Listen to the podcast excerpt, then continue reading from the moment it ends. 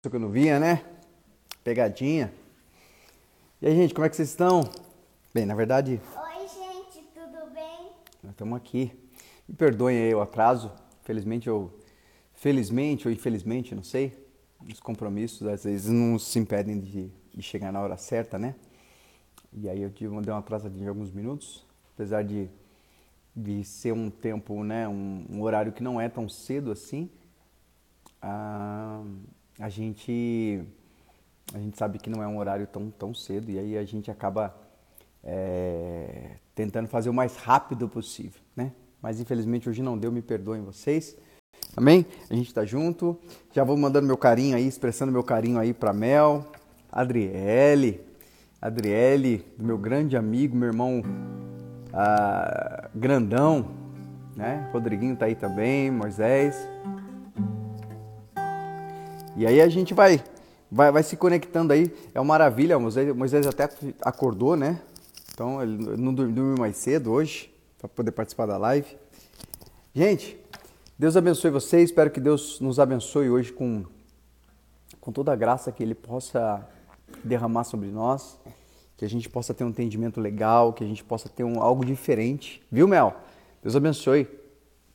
E, cara, eu quero muito sabe, passei o dia inteiro pensando assim, é, dentre as atividades de hoje, eu pensando um pouquinho, pensando um pouquinho sobre, sobre algumas coisas que tem, tem estado no meu coração, sabe, tem me feito questionar. É, questionar não com a ideia de ser algo ruim, né? Questionar é bom. É, eu sempre falo que Deus nos deu um cérebro para que a gente pudesse usá-lo. E o que significa isso?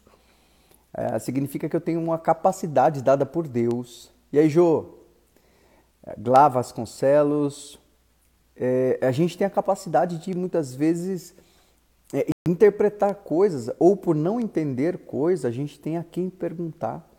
É, e eu entendo que Deus compartilhou do que ele tinha como essência justamente para que a gente tivesse a oportunidade e entendesse o privilégio de a gente poder uh, nos relacionar com ele né? fazer perguntas, ouvir o que ele tem a nos dizer.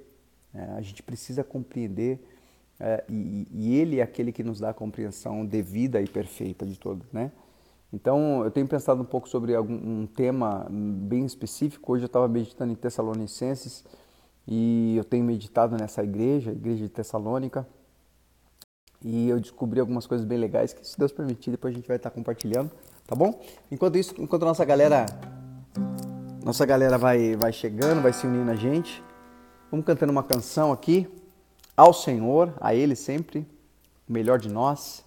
Tudo que há em nós, tudo que a gente, ah, tudo que a gente inspire ou tudo que a gente sonhe, que isso seja colocado diante dele, porque ele pode fazer o sonho ser de fato um sonho perfeito realizado. Todo sonho que nós tivermos, todo sonho que nós construirmos, que ele não for a soberania sobre esse sonho, que ele não for senhor sobre esse sonho, e quando eu digo sonho, eu digo vontades, desejos e planos. Infelizmente, ainda que a gente consiga com muita dificuldade conquistá-lo, ele não será perfeito. Então, sonho só é sonho de fato e só trará benefício e trará a, a, o que a gente precisa viver, o que é de melhor para viver quando Deus é a primícia, quando isso está diante dele, nas mãos dele, do jeito dele, né? Então, é, isso é muito legal e muito importante. Né, filha? Então, vamos lá cantar uma canção enquanto nossa galera vai entrando pra gente conversar e trocar essa ideia, tá bom?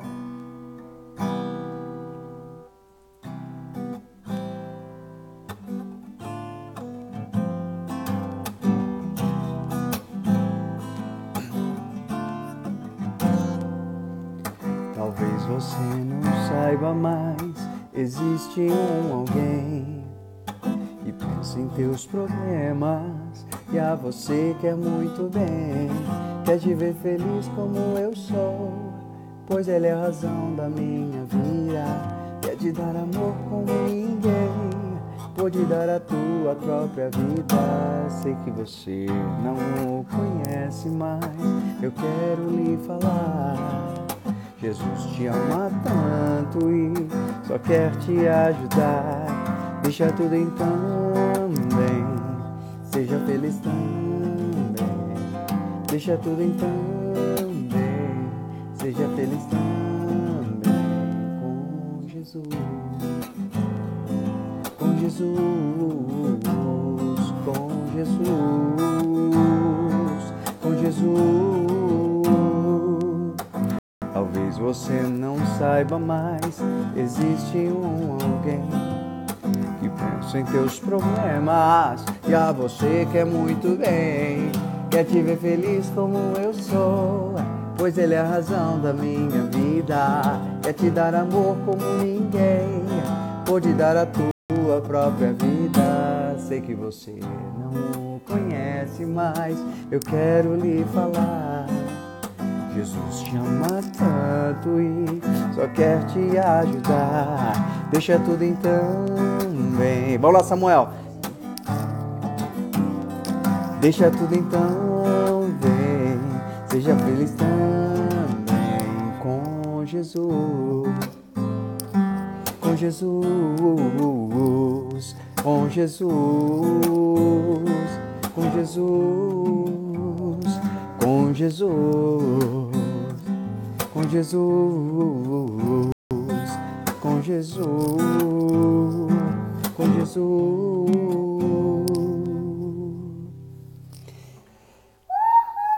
É, meu amor. Cadê outra música? Ah, ela quer que cante outra música. Gente, ô Pamela, é, somos nós, todos nós aqui, o Samuquinha, porque fiquei sabendo que o Samuel às madrugadas gosta de cantar, né? Samuel é uma benção. A Pamela tem, tem uma banda formada na casa dela, né? É, a, a nossa irmã Pamela está grávida, né? E o, e o nosso futuro, futuro irmão, nosso já presente futuro irmão, é, querido Samuquinha, gosta das madrugadas. O menino gosta da noite. E eu acho que isso acontece, Pamela, porque você ensinou ele assim, né? Nunca vi uns pais que gostam de trabalhar à noite, de madrugada, né? Então, Samuquinha não deixa a Pamela dormir aí. A gente já está muito feliz. Eu queria também falar em público aqui, deixar meu carinho aqui para Priscila, a nossa Pri. Priscila, ali a Primate, né? Pri, Deus abençoe, ela fez aniversário essa semana, só que ela estava tão cheia de, de, de, pessoas, né, comemorando, porque eu fiquei sabendo, a gente descobre né, as coisas. Nossa irmã Priscila é bagunceira, gosta de uma bagunça, gosta de fazer uma graça, gosta de dançar, gosta tal. E aí, ó, quando ela faz aniversário, as pessoas aproveitam, né, esse lado festeiro da nossa querida Pri. Por que, que eu digo isso, gente? Fala, poxa vida, falando um pouquinho sobre eu vim aqui para ouvir falar sobre Deus, né? E o pastor fala aí da feliz aniversário, tá fazendo um programa de auditório, né? Parecendo um programa do João Kleber, não é? Manda abraço, porque na verdade nós somos uma família, gente. Né? Priscila está com a gente há tanto tempo, né? A Pamela é, faz parte aqui do nosso trabalho aqui de missões, ela, o Hugo, os filhos, a Jô tá aí também. Então vocês são nossa família. Isso aqui a gente realmente não tem formalidade e a gente consegue expressar todo o nosso carinho e todo o nosso amor por vocês, porque nós somos uma família. Se você está chegando agora, se você não conhece, né? Se você não é a primeira vez que você entra na live ou se você está vendo isso aqui pela primeira vez, de repente você não vai ver esse, essa essa live ao vivo. Eu quero que você saiba de uma coisa, diferente de outras lives, não digo melhor que outras, porque cada um tem a sua coisa boa, né? Cada live tem a sua questão específica, né, Fabinho? Mas eu quero que você saiba que não é à toa que essa live chama Tudo em Casa. A gente, a gente apesar de estar sendo tá um pouco distante uns dos outros, por força maior, né, Tatiana? É, a gente é muito conectado aqui, graças a Deus a gente tem mais de um ano já que a gente está bem conectado e aí a gente fica tudo em casa. E uma coisa que é muito interessante é que isso aqui não é simplesmente dizer que tudo em casa, ou você fica à vontade, aquela história toda que a gente fala. Isso tem a ver simplesmente com o slogan da live. Na verdade, o que nós aqui apreciamos mais do que todas as coisas é a comunhão. Né? Ser família, não necessariamente nascer de uma mesma mãe, do mesmo pai, ou ter ligação sanguínea, ah, para nós, né, o que define família é que nós, na verdade, somos fomos conectados por um mesmo sangue. Então eu sempre brinco né, que a gente tem o mesmo, mesmo pai, uma mesma mãe e o mesmo sangue. Né? Nós temos o mesmo Pai que é Deus, temos a mesma mãe que é a igreja e vivemos conectados pelo sangue de Jesus. Né? E é por isso que a gente curte esse momento, a gente faz questão de, de sair dos protocolos, das, das, das circunstâncias. É, a, a, gente, a gente pode curtir isso. Eu tive a oportunidade de conhecer alguns de vocês. Ah, e quem me conheceu, o Rodriguinho aqui me conheceu pessoalmente, né? Tem um pessoal aqui. Quem me conhece sabe que uma coisa que eu desprezo são os protocolos. São necessários? Sim, são necessários protocolos. Determinadas circunstâncias, Deus não faz nada por acaso. Né? Deus ele tem propósito em tudo que ele faz. Né? Paulo falava, né, ó, se você tem um irmão mais fraco, né, então cuida dele. Se você faz alguma coisa que escandaliza o seu irmão, então não faça. Ou se você deixa de fazer algo, que a ausência de fazer algo escandaliza o seu irmão, faça, né? Faça. Eu sempre, quem me conhece sabe, é, eu tenho uma história, uma história de, de amor e guerra com o terno, né? Eu não sou um cara que curto muito terno, viu, Silvia? Eu não, tenho, eu não sou um cara que curto muito terno, essas coisas. Mas geralmente, se você me vê pregando nas igrejas, eu estou de terno. E nem combina muito comigo, né? Mas eu faço isso por quê? Porque tem pessoas que não, não conseguiriam ouvir o que eu falo, ou não conseguiriam ouvir o que eu tenho para compartilhar, né? Se eu não estiver dentro dos padrões que ela, que ela julga ser aquilo, né? Às vezes a gente, como cristãos maduros, a gente tem que compreender isso, né? Eu não posso me amar acima do que eu, do que eu, do que eu amo ao Senhor. E quando eu amo o Senhor, significa amar o meu próximo. Né? Amar o meu próximo não significa concordar com tudo que ele fala. E eu já quero começar aqui falando um pouquinho sobre isso. A gente tem que, a gente, a, a gente teve um problema grave, né? Obrigado, princesa. E a gente teve um problema grave na história que como que você deturpa, como que você é, é, deturpa uma verdade, né? Como que você pega um conceito que é verdadeiro e você deturpa ele? Simples. Quando você banaliza ele. Né? Hoje a gente vê, por exemplo, pessoas dizendo que ama numa semana e na outra semana a pessoa matando aquela pessoa, como a gente vê muitos casos acontecendo. Nós vemos pessoas dizendo que, que, que são fiéis a, a, Cristo e na outra semana roubando milhões e milhões de, de pessoas inocentes. Né? E eu não estou falando da igreja, gente, porque a igreja do Senhor é santa, mas os homens erram. Ah, a gente vê pessoas ah, fazendo de várias maneiras, criando várias, ah, falando, por exemplo, sobre amor, sobre fidelidade, sobre companheirismo, que são verdades absolutas, que são verdades supremas. Né? E se eu abrir o coração aqui, se eu abrir aqui para vocês falarem um pouquinho, se a gente tivesse a oportunidade de colocar uma janelinha aqui de cada um de vocês e a gente poder se ver, seria ótimo, inclusive, seria muito bom. Né? Fica aí a dica, Instagram, se vocês quiserem colocar, que todos que participam da live pudessem colocar uma fotinha, a gente pudesse ver, seria muito legal.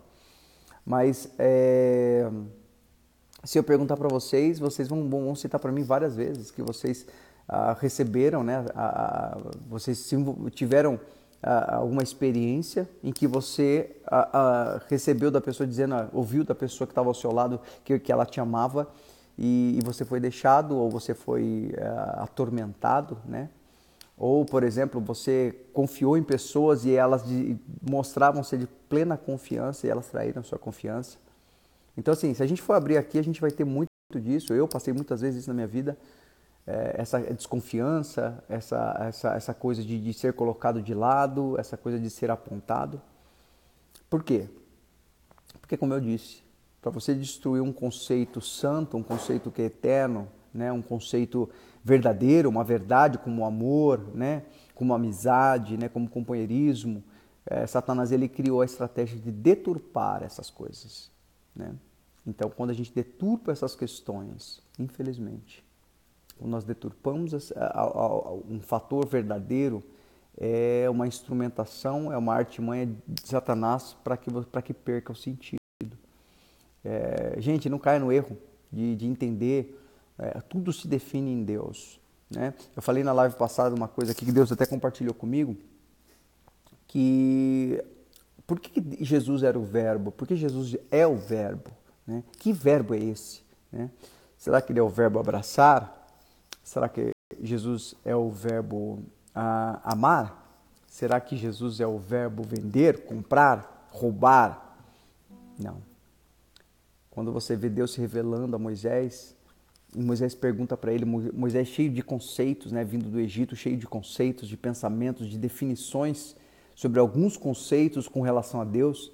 Eu até vi essa semana o pastor Mamoro é, compartilhando uma palavra e ele falava que Moisés, quando se aproximou né, da sarça ardente, representatividade de Deus ali, ele tirou as sandálias dos, dos pés. E quem conhece a história né, sabe que. Por que, que Deus falou para Moisés tirar as sandálias dos vossos pés? Eu sei que você vai ter muitos conceitos sobre isso. Né? Eu sei que você pode trazer para a gente aqui uma gama de, de interpretações, mas eu queria chamar a atenção de um detalhe, só por de um detalhe. Quando Deus manda Moisés tirar a sandália dos pés, Deus estava criando ali um ambiente de relacionamento. Deus estava criando um ambiente de conexão com Moisés. E eu vou explicar por quê. Como, como Jesus revelou isso, deixou isso bem claro, o propósito de Deus era que o homem se, se continuasse relacionando com ele como fazia no jardim antes da queda. Mas o que aconteceu? O homem ele escolheu ser Deus da própria causa e o que foi quebrado naquele momento foi o relacionamento com o pai. Né? Então o pai deixou de ser pai e se tornou Deus e depois de se tornar Deus ele se tornou um, um Deus. Né? E o homem se distanciou tanto de Deus que aquele Deus companheiro que existia no jardim passou a se tornar então um Deus. Dentre tantos outros, ele se tornou um Deus. Né? Até que Deus encontra Abraão. E quando Moisés, todo mundo sabe né, da história de Moisés, Moisés ele, ele nasceu, ele nasceu, ele é judeu, mas ele, ele nasceu ali é, no Egito e foi criado né, pela filha de Faraó.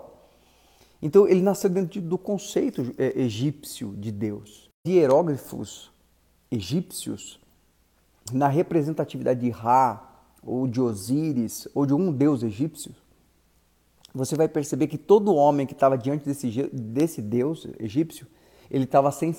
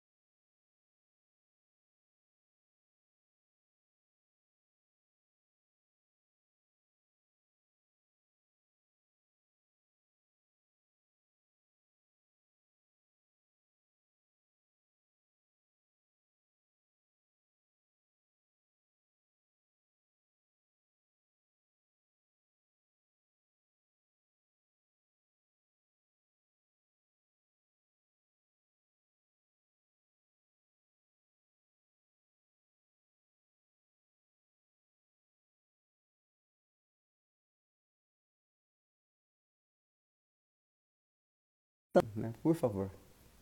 Né? Gente, voltou a internet? Aqui a gente tem uma, um detalhe muito importante aqui, na, na mata, na selva. O que que acontece? Eu vou falar para vocês o que que acontece. Aqui qualquer instabilidade derruba a, a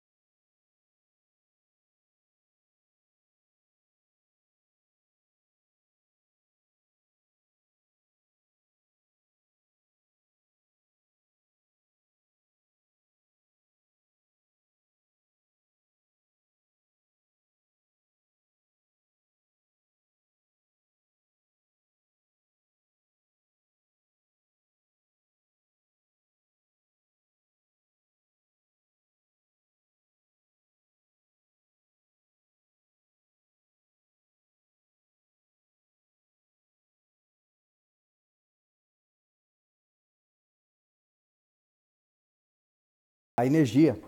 Então, quando derruba energia, acaba que a internet acaba caindo também.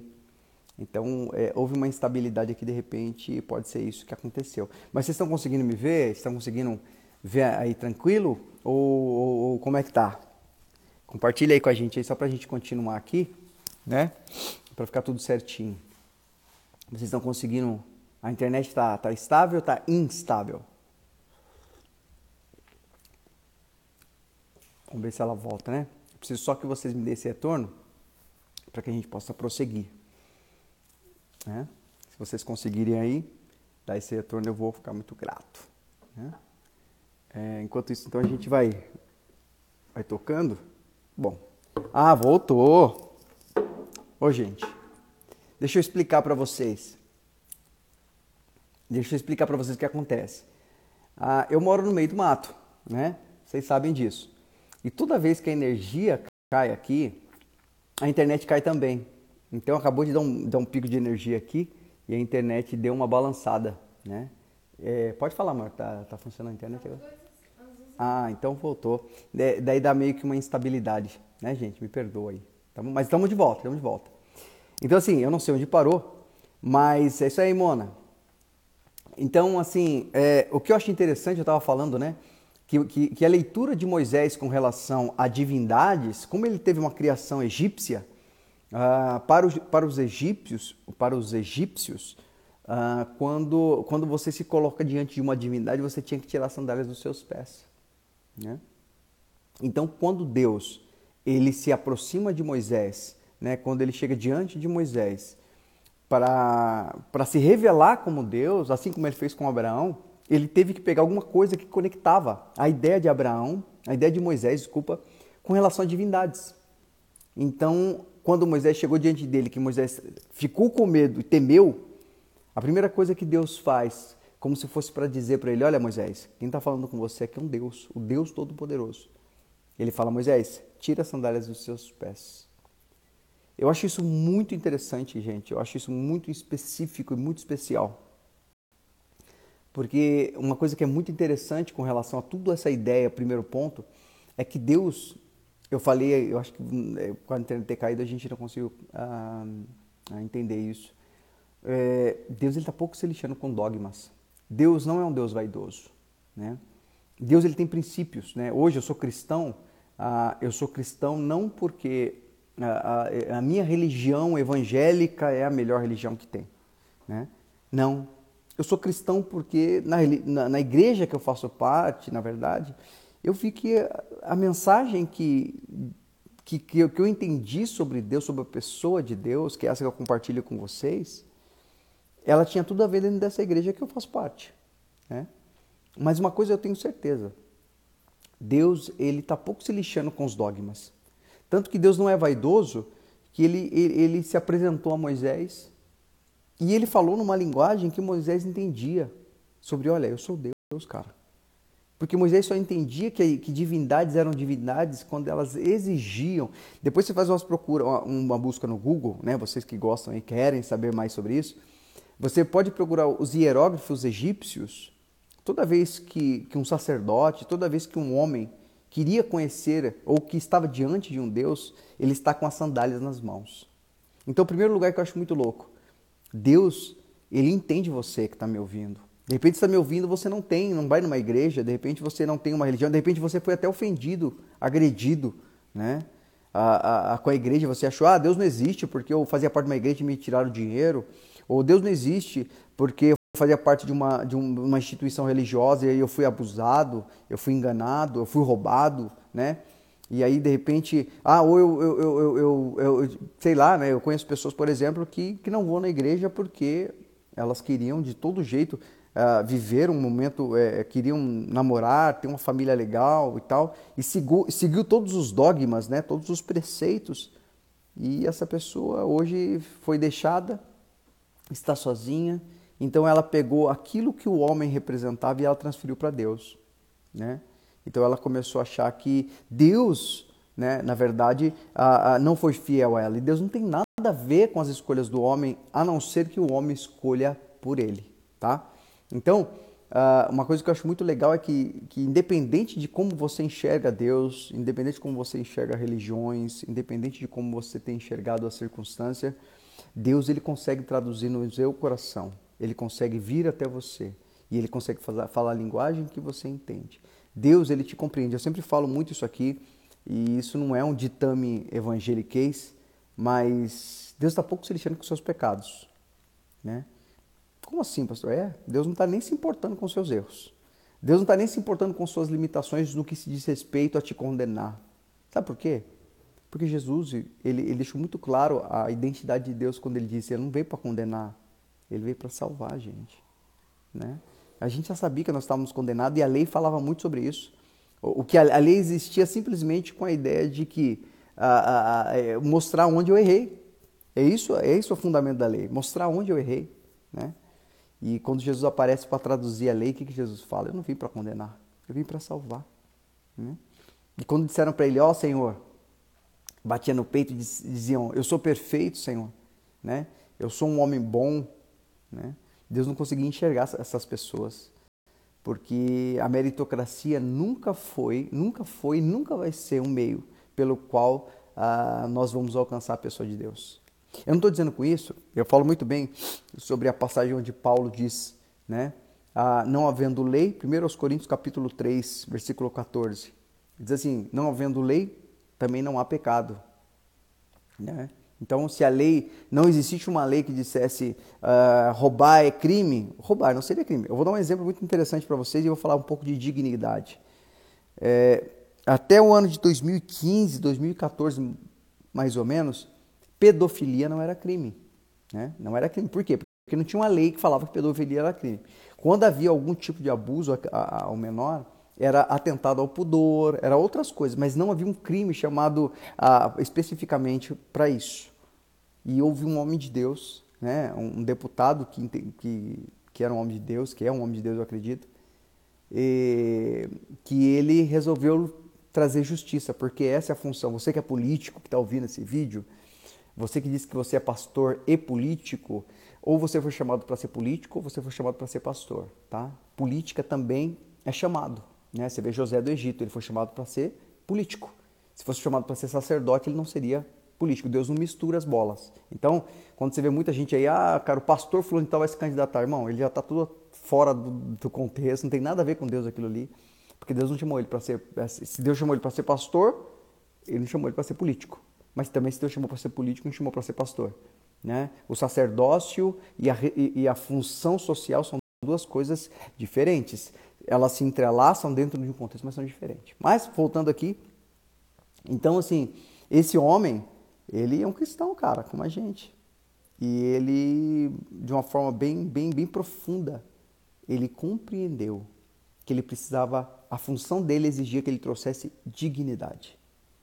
E aí esse homem, ele, ele, ele estabeleceu uma lei, que hoje é lei, pedofilia hoje, abuso de criança, é uma lei, e que colocou muitos, muitos a, é, é, desembargadores, juízes e muitas outras pessoas que até então eram, eram intocáveis com relação a esse crime. Então, o que, eu estou querendo dizer com isso? Eu estou querendo dizer para você que, que quando Paulo fala que não havendo lei não há pecado, ele está dizendo justamente isso. Que quando Jesus, Jesus ele, ele, ele é, a, inclusive nesse mesmo versículo diz que a lei em Cristo foi abolida.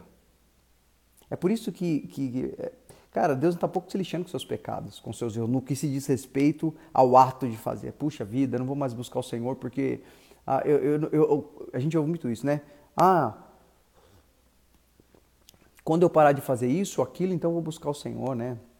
Ou tem gente que está na igreja há tanto tempo não consegue viver uma vida legal, porque toda vez que ela vai viver uma vida, principalmente emocionalmente, a pessoa fala: Puxa vida, eu feri, eu pequei, Deve ser por isso que eu sofro emocionalmente. Irmãos, isso é Satanás, cara. Não é Deus falando com você, não. Você não merece nada. Mas Jesus te deu de graça, inclusive a felicidade.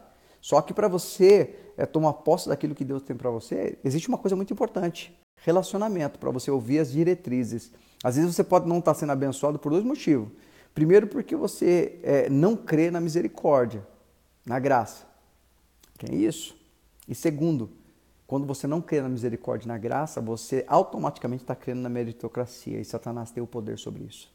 É Satanás que fica colocando na sua cabeça, muitas vezes falando no seu ouvido, tirando a paz do teu coração, do meu coração às vezes, dizendo, ó, oh, você fez um monte de coisa errada, né? Olha, por isso que você não, não, vai para frente seu seu negócio, né? Por isso que não vai para frente seus relacionamentos, né? Por isso que não vai para frente seus relacionamentos, porque você faz tudo. Irmãos, Paulo ele disse: não havendo lei, não há pecado. Cristo aboliu o pecado. Mas ele completa embaixo, ele diz o seguinte: por conta disso pecareis? Ele fala: é impossível que quem tem o Espírito Santo tenha prazer no pecado. Eu posso pecar. Você pode pecar. Mas o seu amor pelo Senhor, o Espírito Santo que está em você não permite que você faça isso. Você não consegue. E aí eu volto lá no começo da live quando eu falei para vocês sobre como deturpar uma verdade. A gente, Satanás, ele deturpou a verdade quando ele começou a banalizá-la. Por isso que é tão difícil, muitas vezes a gente é muito religioso. Às vezes a gente é extremamente religioso, apegado a lei e dogmas, e a gente chega diante do Senhor e às vezes a gente não consegue nem chegar diante do Senhor, a gente não consegue nem ficar perto dele. Às vezes a gente sente vergonha de chamá-lo de pai, ou mesmo de, tirar um momento e dizer, ô oh, Senhor, eu estou aqui, olha meu coração aqui. Porque antes de você dizer isso para ele, vem no seu coração. Ah, eu mereço sofrer mesmo. Ah, eu mereço passar por isso que eu estou passando mesmo. Eu sou burro, eu sou burra. Eu fiz essa escolha errada. Ah, agora eu tenho que pagar o preço, irmãos. Quando você fala que você tem que pagar o preço, você está dizendo que Jesus morreu em vão na cruz. Porque ele, ele pagou o alto preço. O que você precisa para viver o melhor de Deus e gozar do melhor do Senhor não é ser o certinho ou a certinha mas é permitir que Deus faça de você esse certinho ou essa certinha. Você precisa simplesmente ter um coração sincero, estar diante de Deus com um coração voluntário, um coração sincero. Abrir o teu coração para Ele e trocar aquela ideia com Ele. Senhor, olha, eu sei que não mereço estar aqui. E é por isso que eu te dou graça, Senhor. Porque eu não mereço estar aqui, mas eu te dou graças pela graça. Porque justamente ela tem sentido para mim. Justamente porque eu sou pecador porque se fosse por mérito eu não poderia estar diante do Senhor. Mas eu agradeço Senhor por Jesus, que conseguiu me traduzir, que conseguiu se aproximar de mim, que conseguiu tirar das minhas costas um jugo tão pesado que eu trazia, que era essa autocobrança de ser perfeito. Irmãos, olha, uma coisa que é muito importante que a gente entenda. Não faça força para ser coisa alguma. Apenas deixe o Espírito Santo gerar em você sabe, é sem força e sem violência, né? A Bíblia fala isso, não por força, nem por violência, mas pelo meu espírito. Isso é muito importante que a gente entenda. E eu acho muito legal nessa história que quando Deus chega diante de Moisés e fala para Moisés, fazendo essa conexão com Moisés, né? Deus chega para ele e fala para ele: Moisés, tira a sandália dos seus pés. Em outras palavras, ele estava dizendo: Moisés, você está diante de um Deus. Na verdade, você está diante do Deus. O Deus está aqui. Né? E ele confirma isso depois. E Moisés entende e fala: Ah, é, eu aprendi mesmo que diante de uma divindade eu tenho que tirar as sandálias dos meus pés. E aí o que significa isso para nós? Isso é muito louco, gente. Muito louco a gente conseguir entender uma coisa que é profundamente grandiosa. Sabe o que? Sandália significa conceito. Palavra, conceito. E eu queria perguntar para você que tipo de conceito tem calçado, você tem levado para protegido os seus pés nessa caminhada. Porque os pés da gente, quando a Bíblia fala de pés, está falando da nossa própria vida. Né? Que tipo de conceito tem, tem protegido os seus pés ou tem respaldado o seu caminhar? Isso define todas as coisas. É como falar por fé. É, é, as pessoas pensam que fé é força de pensamento. Tem outras pessoas que pensam que fé. Ah, eu vou na igreja, eu tenho fé. E eu digo para você, um muçulmano que explode o corpo, matando em nome de Allah, ele tem fé? Muita fé. Para ele explodir o próprio corpo, ele tem que ter muita fé. Aqueles padres, aqueles homens que torturaram pessoas na Idade Média, eles tinham fé? Sim, muita fé. Aquelas pessoas que vão para cidades, né, no nosso Brasil, as cidades mais religiosas do Brasil, que andam de joelhos, que, quilômetros, elas têm fé? Têm fé. Aí você fala, puxa vida, então qualquer fé serve? Aí que está o detalhe. Quando a gente começa a entender o que é a fé que Jesus explicou, o que, que ele quis dizer como ter fé. E quando a Bíblia fala sobre fundamento, né, a fé é o firme fundamento. E aí a Bíblia fala que é, sábio é o homem que fundamentou, que construiu a sua casa, que estabeleceu a sua casa sobre a rocha que fez os seus fundamentos, o seu alicerce sobre a rocha. E louco é aquele que fez o alicerce sobre a areia. Ela deixa uma coisa muito importante, uh, ela deixa uma coisa muito clara, muito importante para que a gente entenda. A fé, ela em si, em si só fé, não é ela que move o coração de Deus. Não é ela que move a mão de Deus. Eu vou te explicar. Poxa, mas a Bíblia fala que é a fé. Sim. Mas ela está explicando que a fé é o firme fundamento. O que, que você faz para ter um fundamento firme?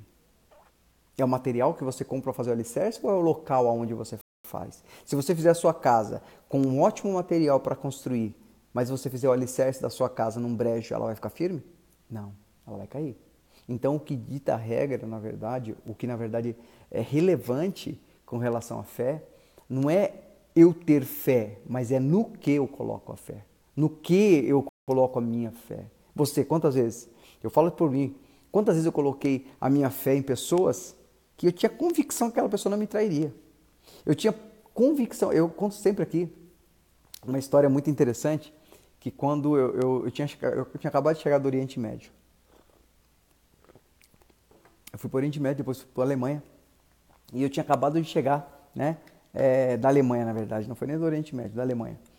E quando eu cheguei, eu cheguei da Alemanha, é, no Brasil, as pessoas me tratavam muito bem, né? até por carinho, né? até pela questão de, de as pessoas terem a, essa coisa, esse respeito, esse carinho. Né?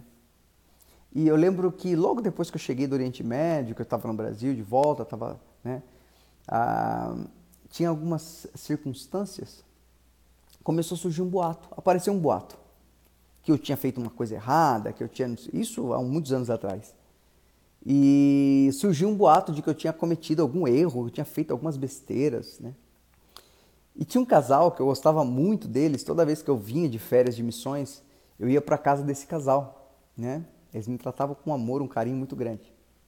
E eu lembro que quando começou a surgir um boato, eles foram os primeiros a mandar uma mensagem para mim dizendo: "Olha, é melhor a gente não ter mais contato, porque está surgindo uns boatos por aí, eu não sei se é verdade, mas eu prefiro não me, me relacionar com vocês, com você. Irmãos, aquilo foi tão forte para mim, sabe? Aquilo foi tão agressivo para mim, porque aquelas pessoas eram pessoas que eu confiava, né? Eram as pessoas que eu entendia que me amavam de graça. E infelizmente elas provaram que elas estavam muito mais interessadas, uh, de repente, na minha posição, de repente, nas minhas, no que eu poder, do que a amizade comigo poderia produzir, não sei o que, mas de repente, de alguma forma, né, dizer, ah, eu tenho um amigo que é missionário, eu tenho, né? E naquela época eu aprendi muito sobre isso, que a minha fé em si, ela só vai poder mover o coração de Deus quando eu estabeleço a minha fé a minha confiança e a minha entrega num terreno firme, numa rocha. E a gente vê claramente quando a Bíblia fala que Jesus é a rocha eterna. Então, quando está, a fé que vai fazer, é, vai produzir eternidade, a fé que vai gerar vida em mim, que vai me, me, muitas vezes me livrar de fazer uma escolha errada ou de de, que vai me motivar a esperar, a confiar em Deus, a permanecer e a alcançar aquilo que Deus tem para mim e para você, não é uma fé em qualquer coisa. Não é pensamento positivo. Mas é quando eu. É por isso que eu acho muito legal a gente pensar sobre isso. Se você quer colocar sua fé em Deus, não diga somente, eu, ah, eu confio em Deus, eu coloco minha fé em Deus, porque isso aí é muito abstrato, é muito amplo. Quando você quiser entender, colocar minha fé em Deus, procura antes ouvi-lo. O que ele fala para você sobre a, a, circunstância que você está vivendo? O que, que você ouve dele? Senhor, olha, eu estou vivendo isso aqui, está acontecendo isso comigo. O que, fala comigo, Senhor. Em que, em que terreno eu tenho que, que, que, estabelecer, fundamentar a minha fé, Senhor? Eu quero uma palavra, Senhor. Eu quero uma palavra que me defina, que me ajude a interpretar esse momento que eu estou vivendo. Aí então você vai ter realmente o efeito daquilo que você, que você sonha. Porque essa fé ela vai ser embasada, ela vai ser estabelecida sobre, sobre um fundamento inabalável. É por isso que, não sei quanto tempo você tem, né? A gente tem pessoas aqui que tem muitos anos na igreja, né? É, tem pessoas que têm uma, há muito tempo é cristão e às vezes ela está uma vida muito difícil, não tem sofrido muito, tem vivido momentos muito de restrições mesmo. E eu ouso dizer que de repente você tem vivido esse momento justamente por causa desse pequeno detalhe. Você tem colocado a sua fé naquilo que, não, que você não ouviu ou naquilo que você achou que era. Para tudo. Por isso que quando eu acho muito legal, gente, quando a Bíblia fala sobre a gente orar por tudo, né? Isso se tornou até meio que um, eu falo que se tornou meio que um amuleto de crente. Quer ver um negócio interessante? Quando a gente conversa com um jovem, por exemplo, que ele quer namorar, a gente fala: "Já orou?" Ele fala: "Já orei". E aí se você perguntar, desmiuçar essa pergunta e falar para ele assim: "Poxa, mas o que Deus falou com você? Na grande maioria, ele não vai nem saber o que Deus falou, porque ele entendeu que era só para orar, não era para ouvir o que Deus tinha para dizer. Né? É por isso que a gente vê muitos jovens sofrendo hoje em dia. É, ou, por exemplo, as pessoas entendem assim: ah, ah, ah, Deus é. Agora, então, se você conversa com uma pessoa, principalmente que não é crente, ela vai falar para você assim: ah, então essa, é, Deus tem que pedir para ele tudo que vai fazer. As pessoas entendem errado. Deus não pede para você orar antes como se fosse um, um, um, uma. Como é que fala? Quando as pessoas. uma simpatia de crente. Né? Eu vou falar com Deus. Né? Eu quero falar com Deus é, porque a Bíblia fala que eu tenho que falar com Ele e aí eu sou abençoado. Não, Deus não quer que você fale com Ele simplesmente. É, não é uma simpatia de crente. O que dá efeito, o que vai fazer você ser abençoado ou não, é você ouvir o que Ele tem para te dizer. É por isso que a oração é muito importante. Quando você for tomar atitude, fazer uma coisa, não é, é só você dizer, Senhor, eu estou aqui orando, pedindo que o Senhor me abençoe. Em nome de Jesus, amém. Agora vamos e faça. Vou e vou fazer, ou vamos fazer, ou vamos começar esse namoro, ou vamos começar esse relacionamento, ou vamos comprar, ou vamos... Não. O importante na oração é o que Jesus mostrou e o que Deus quis revelar para Moisés naquele momento. Olha, eu, me, eu quero me relacionar com vocês. Eu quero ouvir o que vocês têm para dizer. Mas eu também quero que vocês me ouçam. Eu quero que vocês me ouçam. Ouçam o que eu tenho para dizer, porque eu tenho o segredo da vida. Eu tenho o segredo, traduzindo em miúdos, eu tenho o segredo para esse pedido que você está fazendo. Eu tenho, você que pensa o tempo, puxa vida, né? Eu quero me separar dessa tranqueira, desse não sei o quê, né? Ou você consegue você está vendo só o que é ruim, tá, sabe, uh, tudo para você. Ah, eu quero sair desse emprego, quero sair desse emprego. Que nem eu falei uma vez, a moça falava para mim assim: Não, eu quero sair desse emprego, quero sair desse emprego. Esse emprego é, é ruim, não presta, ganhando pouco, não sei o que. Eu falei: Ah, ora. E aí ela começou a orar. Só que ela começou toda vez que ela orava, ela falava para mim a mesma coisa. Não, eu orei, orei, e eu acho que eu acho que Deus. Eu falei: Ah, então se você acha, não é certeza. Eu falei: Toma cuidado. Deus não trabalha com achismo, né? E ela falou: ah, mas será que eu não ouvi? Eu falei: será também? Deus não trabalha com será. Deus trabalha com é ou não é. Ah, mas eu não estou entendendo. Então espera, porque Deus sabe como te convencer. Não sabe? Ele não conhece como você compreende melhor o entendimento. Eu não estava citando agora aqui a história de Moisés, por exemplo. Moisés só entendia que era uma divindade quando, quando ele tinha que descalçar os as sandálias dos pés. Ele tinha que descalçar os pés. E como é que Deus falou com ele? Deus mandou ele: olha, tira a sandália dos seus pés. Porque você está diante de um Deus. Então, aí ela ficava assim, aquela história toda. Aí chegou um dia que ela falou: Ah, eu estou sentindo meu coração. Eu falei: É, o coração do homem é enganoso. Né? Cuidado com o que você sente. Porque, de repente, pode ser simplesmente uma voz da sua vontade, dizendo para você o que você deve ou não fazer. A Bíblia fala que o coração do homem é enganoso. Você não deve ouvir o teu coração. Diferente, né? As pessoas iam falar: Ouça o teu coração. Não, não ouça o teu coração. A Bíblia diz que o coração do homem é enganoso mais do que todas as coisas. Poxa, pastor, então o que eu tenho que ouvir? Deus fala com você aqui, ó, no teu espírito. Ele traz a palavra, ele traduz. Às vezes a gente é muito empolgado, a gente sai fazendo as coisas e colocando na conta de Deus. Aí, vai anotando aí, Deus. Eu, eu, senti no coração de fazer isso. Ó oh, Senhor, eu quero fazer aquilo. Vá anotando aí, Deus. Como se Deus fosse só simplesmente aquele que paga a conta. E eu sempre falo uma coisa interessante. Deus não é o pai rico que cria filhos irresponsáveis. Deus é rico, poderoso, mais do que todas as coisas. Mas ele tem o propósito de ensinar como e o que, como nós devemos ser abençoados, o que é realmente ser abençoado. E eu volto a dizer, como eu falei na live passada: ser abençoado não é possuir coisas. Ser abençoado não é possuir coisas. Porque se a nossa interpretação de bênção é possuir coisas, os apóstolos morreram todos malditos, porque eles todos morreram, não tinha nada. O próprio Jesus disse: Eu não tenho onde reclinar minha cabeça. Então tem, a gente tem que mudar um pouco essa ideia. Às vezes você está reclamando, às vezes você está entristecendo o coração do Senhor, porque às vezes Deus quer receber de você um sorriso, a gratidão porque você tem cuidado, entra no mês aquele dinheirinho enxuto, sabe? Você não deve para ninguém.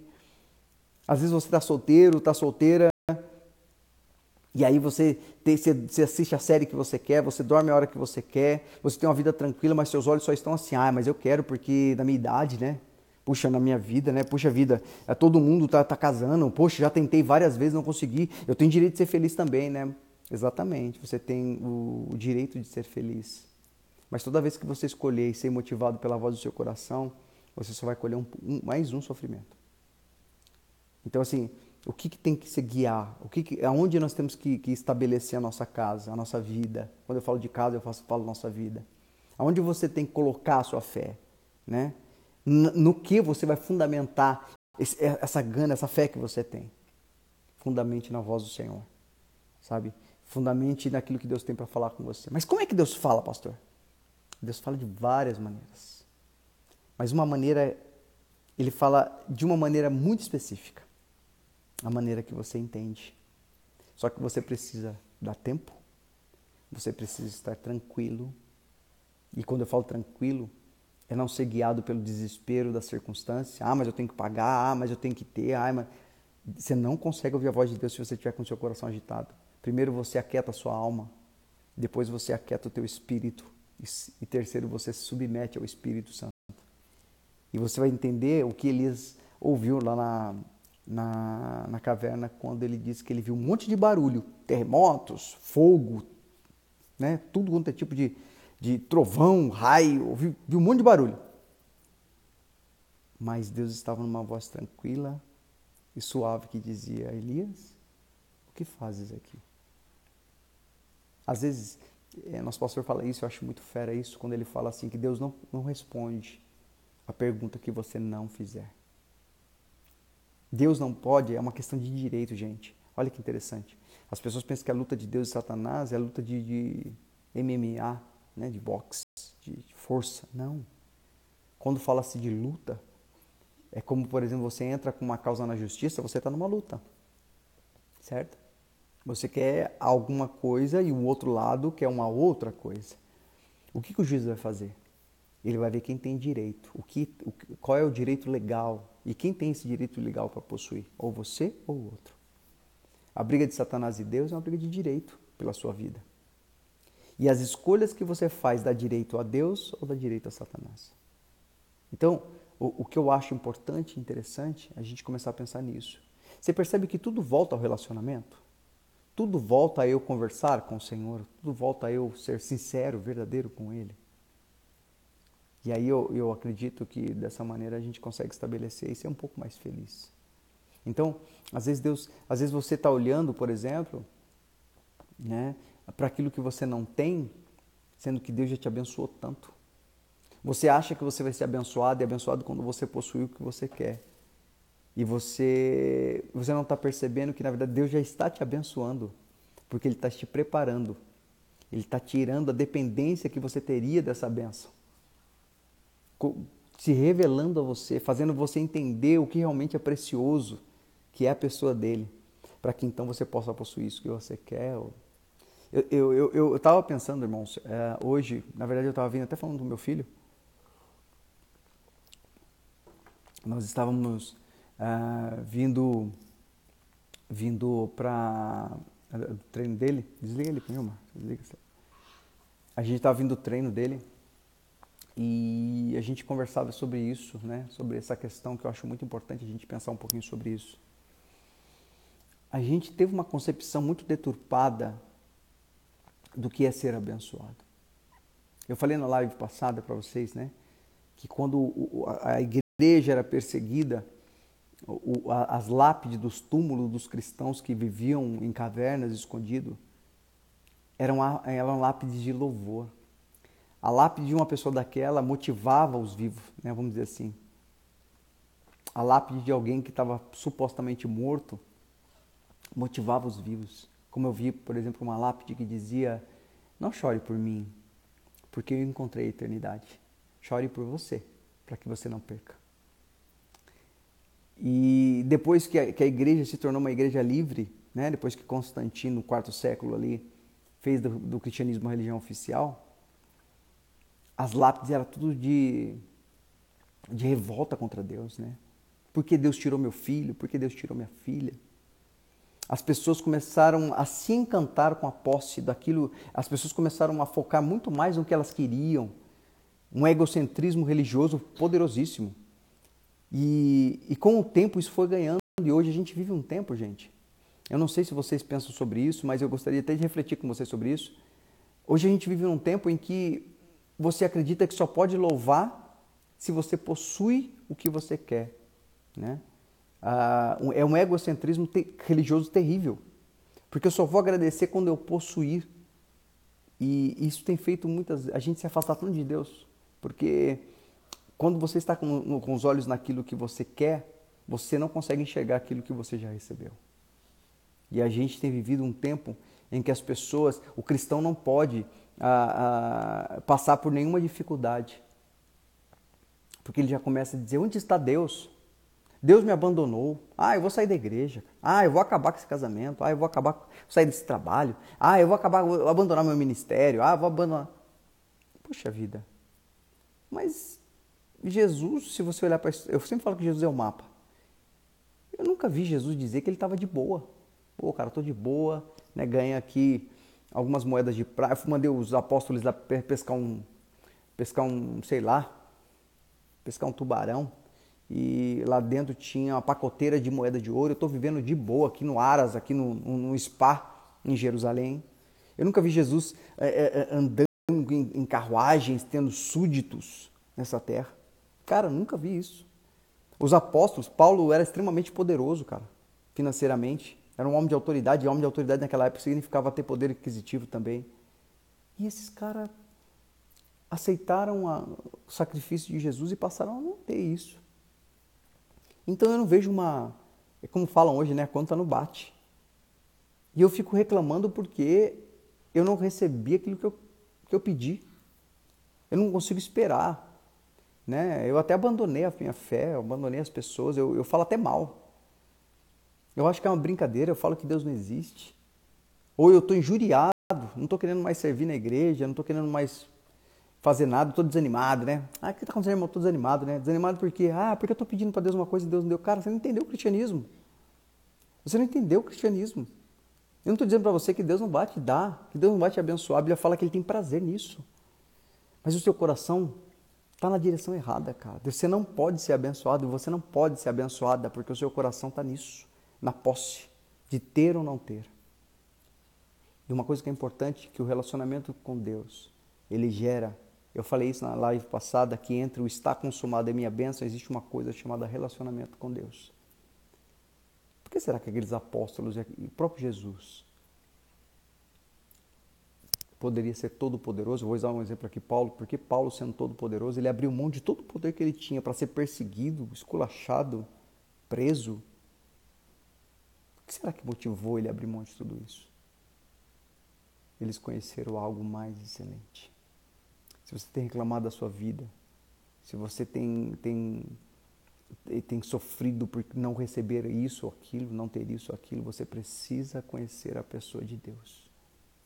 Certamente, quando você conhecer profundamente, ou quando você conhecer a pessoa de Deus, o que Jesus quis dizer para nós com a vida dele,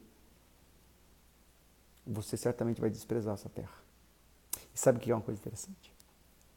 Que o segredo de ser abençoado é justamente quando você despreza, a Bíblia fala que a bênção ela faz o quê? Ela te persegue, ela te alcança. A Bíblia não fala que você tem que alcançar a sua bênção, perseguir a tua bênção. Quando você conhece a pessoa de Deus, você despreza a bênção. Despreza não que você não queira, mas você não vive em função dela mais. E aí você começa a ser abençoado que você nem percebe. Essa, esse é o detalhe mais importante da vida da gente. Às vezes a gente fala que crê no Senhor, mas na verdade nós cremos na bênção que Ele pode nos dar. Ele é simplesmente um adicional. A pessoa de Deus é somente um adicional, como as pessoas faziam no Velho Testamento. Né? Elas iam até Deus para receber alguma coisa dele. Será que você está fazendo isso? Será que eu estou fazendo isso? Acho que a gente precisa refletir um pouquinho sobre isso. Se a gente está fazendo isso, a gente vai precisar rever o nosso conceito de cristianismo. As pessoas hoje não querem passar. As pessoas acham que as pessoas, ah, a pessoa está no hospital com coronavírus. Cara, lógico, o ente querido, a família, ela sente, cara. Mas será que Deus não sabe disso?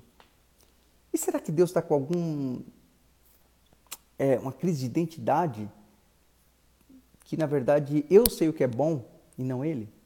Será que, eu, será que a gente consegue descansar? Porque descansar em Deus é conhecê-lo mais profundo do que acreditar nele é conhecê-lo profundamente. Saber que dele não pode partir nada ruim. E aí eu volto a falar lá do começo. Quando, quando Moisés pergunta para ele, Senhor, legal, eu entendi que você é Deus. Eu compreendi que você é o Todo-Poderoso. Muito bom. Eu entendi o propósito. Eu entendi que o Senhor quer que, que eu vá lá e, e, e fale com o faraó para libertar o teu povo. Muito bom o Senhor me convenceu, né? Eu sou medroso, né? Não tenho muita capacidade, mas o Senhor me convenceu. Tá, Deus? Legal? Legal. Agora deixa eu falar uma coisa para o Senhor. Se Faraó, que é tido, né? Faraó é tido como rei, como Deus do Egito, o homem mais poderoso do mundo, me perguntar: quem mandou você vir aqui? E quem mandou você falar isso para mim? O que, que eu digo? Perceba, Deus não disse para ele. Diga para ele que é um Deus. Porque se ele fala um Deus, dá a ideia que existem outros deuses. Ou mesmo ele nos falou para Moisés, ó, oh, Moisés, fala para ele que eu sou o Deus. Eu sou o Deus. Perceba que Deus falou assim, Moisés, fala para ele que o eu sou te mandou. Sabe o que significa eu sou?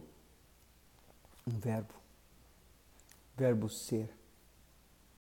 É por isso que é muito quando antes do homem escolher ser Deus da própria causa, existia somente uma colocação para esse verbo, o verbo ser. Após o homem querer ser Deus da própria causa, nasce e gera-se então uma segunda face desse verbo, o verbo estar. E quando Deus se apresenta a Moisés, ele fala: Eu sou. Ele estava querendo dizer: Eu não mudo. Faraó está construindo pirâmides, túmulos riquíssimos, guardando riqueza para uma próxima vida, porque ele não é. Ele está vivo aqui e pode ser que ele esteja vivo do outro lado. Mas eu quero dizer para você que eu sou eterno. Eu sou todo-poderoso. Eu conheço as suas necessidades. Eu sei muito bem do que você precisa. Eu sei o que você necessita. Eu sei das suas limitações. Eu conheço profundamente as coisas mais delicadas que você tem dentro da sua alma, os seus desejos mais sujos eu conheço, os mais lindos eu conheço também. E eu quero dizer para você que eu sou. Significa eu não mudo. Eu sou eterno, eu sou onisciente, onipresente, eu sou onipotente, ou seja, eu posso tudo, eu estou em todos os lugares e eu sei de todas as coisas. E ele falou para Moisés: Cara, vai lá e fala para ele que o eu sou. Não eu estou ou eu serei. Diga para ele que o verbo eu sou, o único que pode usar nessa conjugação, único, que não sofre variação, mandou você ir lá dizer isso para ele. E que se ele não ouvir a sua voz, ele só vai ser uma breve lembrança em hieróglifos ele só vai ser algum, só vai ter o nome dele muito rasamente escrito em papiro. porque ele vai passar. E a minha vontade vai permanecer para sempre. É isso que Deus quer falar com a gente hoje. A gente precisa entender. E se a gente entendeu que nossa vida não está na mão desse, desse eu sou, a gente precisa se aproximar dele e conhecê-lo e se entregar para ele. É como eu sempre falo aqui, né? correr o risco de ser cuidado, de ser filho do Deus eterno. Você está sofrendo, você não consegue sorrir, você não consegue ficar bem, as suas necessidades te incomodam, todo dia está na sua cabeça aquilo que você quer, o que você precisa, o que você precisa. Coloca tudo isso de lado, porque isso tudo vai ser maldição se você não conhecer a pessoa de Cristo. Se você não entender que o eu sou tem se posto diante de você, se você não tirar as sandálias dos teus pés e ser calçado com essa verdade dele, sabe? Do eu sou, a nova, trocar as suas sandálias. De repente você dizer, pô, é verdade, Senhor. Eu só estava de olho naquilo que o Senhor poderia me dar. Eu só estava interessado. É, eu, minha interpretação estava errada de ser abençoado. Eu entendi que ser abençoado era, era possuir coisas. Mas eu estava me esquecendo que eu amar ao Senhor e ter ao Senhor é a maior bênção que eu preciso. E ela chama todas as outras. Ser abençoado é eu entender que eu nem, nem sempre tenho tudo o que quero mas certamente eu tenho tudo que eu preciso e que eu posso ter. E que o Senhor sabe o tempo, porque o Senhor está em todo o tempo. O Senhor é Senhor da eternidade. O tempo está nas suas mãos. E o Senhor sabe o tempo certo de me abençoar. E, e dizer mais a Ele. E ainda que eu não receba o que eu quero, eu tenho o que eu, o que eu mais preciso, que é o Senhor. A gente precisa compreender isso. E a gente saber que Hoje em dia é, existem muitas tristezas, hoje em dia existem pessoas se desanimando de estar em Deus porque teve uma experiência muito ruim com a religião ou com outras pessoas. Tem pessoas que se dizendo até ateus, outros agnósticos, outros, sei lá, dando tanto nome para aqueles que se esquecem de Deus. Mas muitos, poucos deles sabem que na verdade tudo que, que destruiu a fé foi um entendimento deturpado da pessoa de Deus. E esse entendimento deturpado, errado da pessoa de Deus, não veio porque Deus teve culpa nisso, mas porque as pessoas passaram ou as pessoas que, que deram esse entendimento ah, sobre a pessoa de Deus e ele não tem nada a ver com isso. Deus não tem compromisso com o que eu falo sobre ele. Deus tem compromisso com aquilo que ele fala através de mim aquilo que Deus fala para você, o que, Deus, o que você acha de Deus, o que você acha de Deus não é muito importante. Mas o que ele diz para você que ele é, isso é o mais importante. E ele deixou a palavra dele, ele deixou o Espírito Santo dele, que é a coisa mais preciosa que nós temos, para que a gente não tenha dúvida. E quando eu falo para você que Deus sabe o que você precisa ouvir e o que você precisa ouvir e de que maneira, eu estou dizendo para ele que ele te conhece de dentro para fora. É por isso que ele não colocou o Espírito Santo para ser uma fumacinha que fala no meu ouvido de fora para dentro.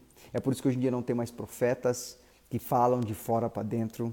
É por isso que hoje em dia ah, não unicamente aquilo que eu ouço, a voz mais poderosa nem sempre é aquilo que eu ouço, mas a voz de fora para dentro. Mas a, a, a, o maior poder, a voz mais poderosa é aquela que eu ouço de dentro para fora. Aquela que quando eu coloco a cabeça no meu travesseiro, e que aonde não há mais mentira, onde eu tiro as minhas máscaras, onde eu estou totalmente vulnerável, porque a gente não consegue mentir para nossa consciência. Ele está ali, mas não para me condenar ou para me culpar, mas ele está ali para me dar a solução, para que eu viva feliz e seja de fato abençoado. Amém? Gente, basicamente é isso que eu queria compartilhar com vocês hoje. Uh, eu tenho pensado sobre isso, eu queria até pedir para vocês também, reflita sobre isso. Será que a gente está vivendo um cristianismo estranho? Será que a gente realmente está vivendo o cristianismo onde eu quero ter posse para ser feliz? E eu olho para Jesus e os apóstolos, os caras não tinham tantas posses, mas ele tinha algo que, mesmo com toda a surra, mesmo com toda a morte terrível que eles tiveram, eles não conseguiram é, é, denegrir, destruir o que aqueles homens eram por dentro. Será que eu não tenho pensado eu não tenho é, carregado uma culpa que Deus é, é só minha, porque Deus ele já libertou, já me livrou disso, eu que não quero aceitar essa, essa liberdade. Que tipo de cristianismo? Que tipo de Jesus eu tenho conhecido? Né? E eu acho que a gente precisa refletir um pouquinho disso, sobre isso. E eu queria convidar vocês a isso. Eu queria que vocês tivessem a oportunidade, essa noite, antes de dormir, momento de silêncio, momento que você está ausente de todas as circunstâncias, começar a pensar sobre a tradução. Será que eu não tenho fazer, feito força para sorrir, para parecer ser algo que eu não sou? Será que eu não quero, eu não tenho é, feito força para receber likes porque é, é, e curtidas e coraçãozinhos porque na verdade eu sou uma pessoa que não tem identidade e eu quero eu quero a aprovação das pessoas que eu estou carente disso será que eu não quero usar as pessoas para chegar para que essas pessoas de fato possam curar a minha falta de identidade será que eu não tenho me exposto muito porque de verdade eu quero que as pessoas é, é, é, comprem esse produto que tem sido vendido para que eu me sinta bem Toda verdade é manifesta no secreto. E tem isso no teu coração. Deus quer se revelar para você no secreto. Mateus 6,6 diz: entra no seu quarto, fecha a porta do seu quarto, e o Deus que ouve em secreto te recompensará em secreto. Amém? Gente, Deus abençoe vocês. Segunda-feira, se Deus quiser, nós estaremos aqui às nove da noite, né? É mais cedo um pouquinho, tá? E a gente vai vai estar junto, se Deus quiser. É, essa, esse fim de semana eu vou estar subindo a live de segunda e de hoje, né? E a gente vai, vai deixa eu segurar aqui para não causar um, um problema. A minha formiguinha. E a gente vai estar aí, se Deus quiser, segunda-feira, compartilhando. Tem, tem uma surpresa para a gente aí por essas semanas. Eu espero que o Senhor permita que isso aconteça. Vai ser muito legal, né? E que a gente possa ter um tempo realmente viver a pessoa de Cristo com totalidade e em plenitude. Tá bom, gente? Deus abençoe vocês. Tchau, gente. Um beijo. Ela quer mostrar as antenas dela, quer mostrar as anteninhas dela. Às vezes Deus quer que a gente faça isso, ó. Só isso. Sabe? Querer ser, é, é, sabe que você gosta de ser é, é, Aparecida, Aparecida, Priscila, se ela estiver ouvindo aí, que gosta de dançar, de, de não sei o quê, fazer gracinha. Então, às vezes Deus quer que a gente seja uma Priscila, né? Deus quer que a gente seja uma Maia. Às vezes Deus quer que a gente seja assim, goste de ser vista por Ele, de se apresentar para Ele, de fazer gracinha para Ele, de ser uma criança para Ele. É isso que Deus quer da gente. Amém? Gente, Deus abençoe. Uh, Segunda-feira, se Deus quiser, às 9 horas a gente está aqui, né? E eu espero que o Senhor possa falar cada vez mais profundo no teu coração e que você possa estar segunda-feira aqui feliz, né? Que você possa compartilhar essa live, possa compartilhar também esse momento, né? Tudo em casa com pessoas que precisam, de repente, ouvir isso e entender, né? pessoas que veem as coisas com mais pureza, pessoas que têm sido presas com a ideia de, de, da impureza da vida, tem contaminado né? o coração dessas pessoas, e que elas precisam ter um coração limpo, entender que Deus, ele na verdade quer traduzir ela, tem batido na porta do coração e está extremamente desejoso de querer a, a, trocar uma ideia com ela, né? acabar com a depressão dela, com a síndrome de ansiedades e de desesperos e trazer uma paz que excede muito entendimento. Tá bom? Compartilha com eles e a gente vai, vai se falando, né? O Instagram tá aqui também, o meu Instagram tá aí. A hora que vocês quiserem mandar alguma coisa, se tiver alguma pergunta, se tiver alguma questão, às vezes eu demoro, mas pode ter certeza que eu respondo, porque como diz a live, a gente está tudo em casa.